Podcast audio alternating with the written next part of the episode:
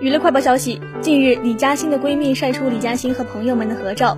照片中，李嘉欣面带微笑，脸上的浮肿已经消失，身穿一件白色毛衣，外搭一件格子衣，和闺蜜一起捧着天使造型的蛋糕，整个人都略显消瘦，但状态不错。